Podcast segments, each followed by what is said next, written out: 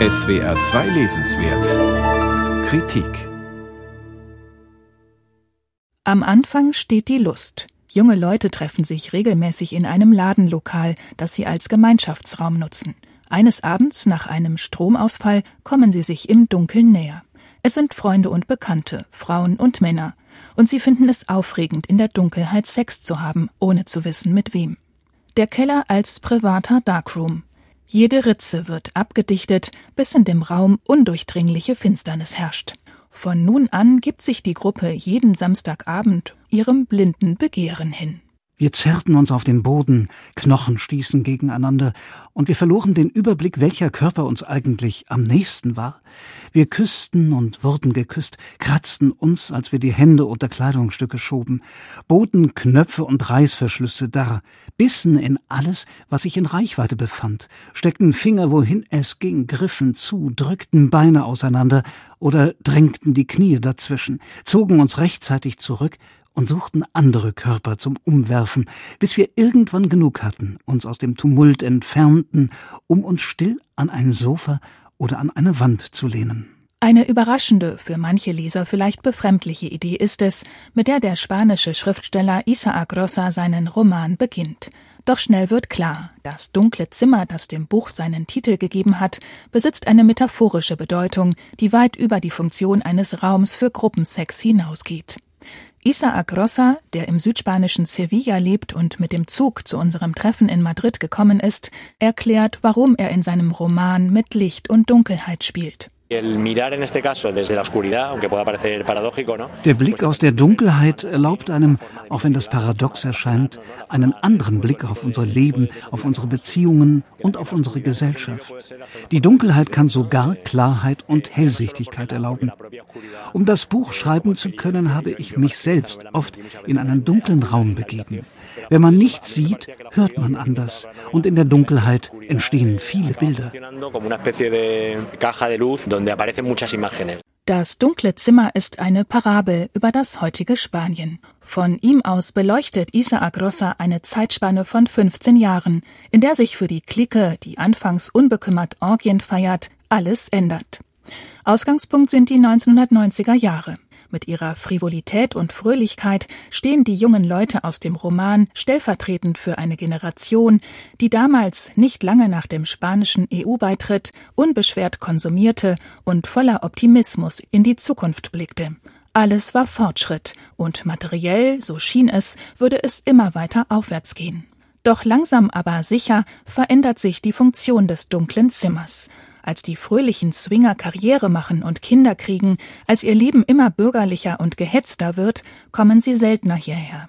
Aber als die Wirtschaftskrise über Spanien hereinbricht und auch vor der Gruppe nicht Halt macht, wird das dunkle Zimmer zum Zufluchtsort, einem Ort zum Atemholen und Kraftschöpfen. Der Umgang der Gruppenmitglieder mit dem dunklen Zimmer wandelt sich. Darin spiegelt sich Spaniens Entwicklung von den 90er Jahren bis zur Krise von 2008 wieder. Also dieser Weg von der Euphorie und Zuversicht zur Enttäuschung. Die globale Finanzkrise zog für Spanien vor allem eine Banken- und Immobilienkrise nach sich und in der Folge eine schwerwiegende soziale Notlage. Das war ein tiefer Einschnitt und auch das Ende der Selbsttäuschung. Unsere Gesellschaft fragte sich, hat man uns belogen? Wo ist all das geblieben, was wir hatten? Und was bringt die Zukunft? Isaac Rosa ist es auf beeindruckende und zugleich sehr beklemmende Weise gelungen, die dramatischen Veränderungen in Spaniens Gesellschaft aus seinem Darkroom heraus sichtbar zu machen. Tiefe Verunsicherung und Zukunftsangst ergreift die Gruppe. Eine Frau versucht sich umzubringen. Ein Mann erleidet eine Panikattacke und verspürt Todesangst. Mal schreien die Gruppenmitglieder sich die Anspannung von der Seele, mal gehen sie im Dunkeln aufeinander los und prügeln sich, mal weinen sie. Das zu lesen geht unter die Haut. Wir hatten das Dunkelzimmer nicht dafür eingerichtet, aber einige von uns entdeckten, dass es solider war als unsere Wohnungen, in denen die Ratlosigkeit immer mehr zu einem Klumpen wurde, bis sie einem im Hals stecken blieb.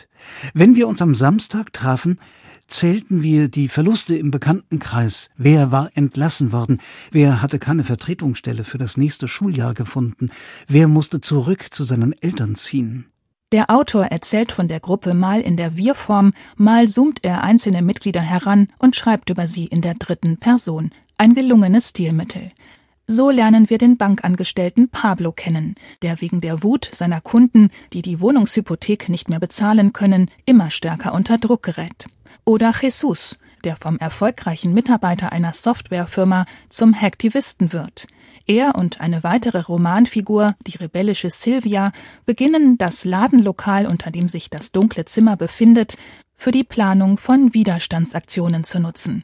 Auch dies ist eine Parallele zum realen Spanien, wo im Mai 2011 die landesweite Protestbewegung der Indignados, der Empörten, entstand. Jesus und Silvia gleiten mit ihren Aktionen langsam aber sicher in die Illegalität ab. Und während die Gruppe noch mit Gewissenskonflikten kämpft, wird sie von den beiden immer tiefer in den Cyberaktivismus gegen die verhassten Unternehmen hineingezogen. Die Folge, das dunkle Zimmer gerät ins Visier der Ermittler. Es hört auf, ein Zufluchtsort zu sein. Die Gruppe wird verletzlich. Isaac Rossa wirft spannende Fragen auf, etwa danach, wie weit sozialer Protest gehen darf oder muss, um etwas zu bewirken. In literarischer Hinsicht ist sein Roman höchst originell. Auf faszinierende Weise spielt der Autor nicht nur mit dem Raum, sondern auch mit der Zeit. Aus der Gegenwart blickt er zurück auf die wechselvolle Geschichte des Dunkelzimmers und der Menschen, die es nutzen. Oft lässt er sich viel Zeit bei seinen Momentaufnahmen, zuweilen aber verwendet er eine Art Fast-Forward-Funktion. Endlose, rasche Aneinanderreihungen in Staccato-Sprache wirken wie ein Zeitraffer, mit dem das Leben der Protagonisten vor uns abläuft. Die wilde Jugend, der Konsumrausch, die biografischen Brüche, das Älterwerden, der Verlust von materiellen Gütern und von Gewissheiten. Das dunkle Zimmer ist eine glänzend erzählte Parabel, ein wirklicher Lesegenuss. Und es ist ein wichtiges Buch für alle, die mehr über die jüngste Geschichte Spaniens erfahren wollen.